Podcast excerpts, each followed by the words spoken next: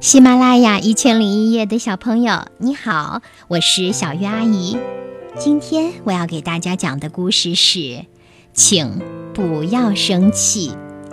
这是来自日本的南茂轩所写，日本的石井圣月所绘的绘本，请不要生气。我总是惹人生气，不管是在家里还是在学校里。我总是惹人生气，妈妈经常工作到很晚，她不在家的时候，我就陪妹妹玩。可这种时候，妹妹总是很任性，不听我的话。我不要这个折得皱巴巴的东西，妈妈织的可好了。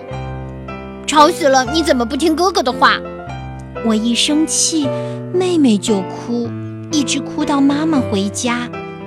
有时候，他会在中途休息一会儿，看到妈妈进屋了就再哭。妹妹一哭，妈妈就生气。你看看你，又把妹妹弄哭了。哼，谁让她那么任性，不听我的话？你怎么还没有做作业呢？我一直都在陪妹妹玩，哪有时间做作业呀？可我要是真这么说的话，妈妈肯定更生气，所以我干脆什么都不说，把头扭过去看着别处，一声不吭的挨训。唉，我为什么总是惹人生气？在学校里，我也总是惹老师生气。今天课间休息时，小马和小唐不让我跟他们一起踢足球，我问他们。你们为什么不让我一起踢？你不懂规则，脾气又不好，我们不想和你一起踢。他们回答。我听了心里很难过，所以回敬了他们一句：“哦，好啊，我还不想和你们一起踢呢。就算你们求我也没用。”我一边说，一边踢了小马一脚，还给了小唐一拳。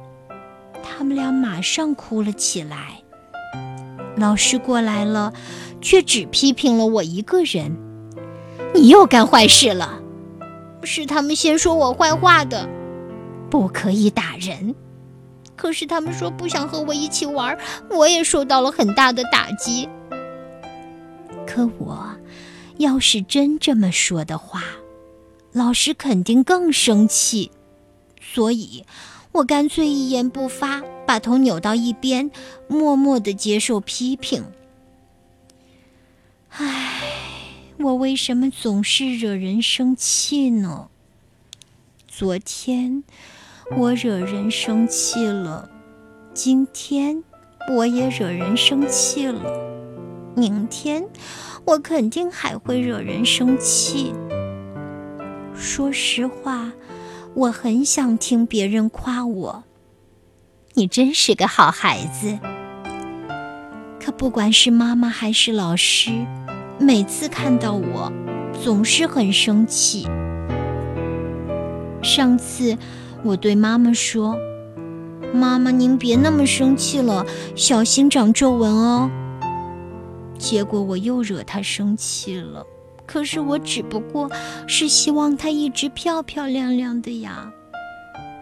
还有一次，课间休息时，我大声的唱歌，老师走过来对我说：“小声点儿。”我又惹老师生气了。可是，在入学典礼上，老师明明夸我说：“这孩子的声音这么洪亮，听着真精神呢。”我怎么才能不惹人生气呢？我怎么才能得到夸奖呢？我真的是一个坏孩子吗？我好不容易上了小学，好不容易成了一年级的学生，可是七月七日，老师让我们在许愿纸上写下自己的七夕之愿。我看到小马和小唐写的是成为足球队员，游子写的是钢琴弹得越来越棒。我认真的思考自己最大的愿望是什么。我想呀想呀，快点写呀！哎，老师又批评我了。我努力回想老师教过的字，然后一个字一个字的用心的写下了自己最大的愿望，请不要生气。好啦，这个故事讲完了。你是否非常为故事里的小主人公感到难过呢？他多么的希望能够得到表扬，他多么的希望能够和同学一起踢球，他多么希望能够陪妹妹开心的玩。可是为什么他做不到呢？好，小鱼阿姨提出这个问题给你，希望你能和爸爸妈妈聊一聊。还有，你要记住哦，故事里的这个小主角，他总是有很多自己的想法。可是你知道吗？他自己的想法一直没有说出来，因为他觉得他如果真的那么说，妈妈、老师一定会更生气。所以，当妈妈、老师说话的时候，或者嗯说他的时候，或者是让小主人公觉得是在批评他的时候，他就什么都不说。那这样。对不对呢？好，小鱼阿姨已经把问题交给你了，相信你会有属于自己的答案。好了，谢谢你分享小鱼阿姨给你讲的故事，祝你有个好梦。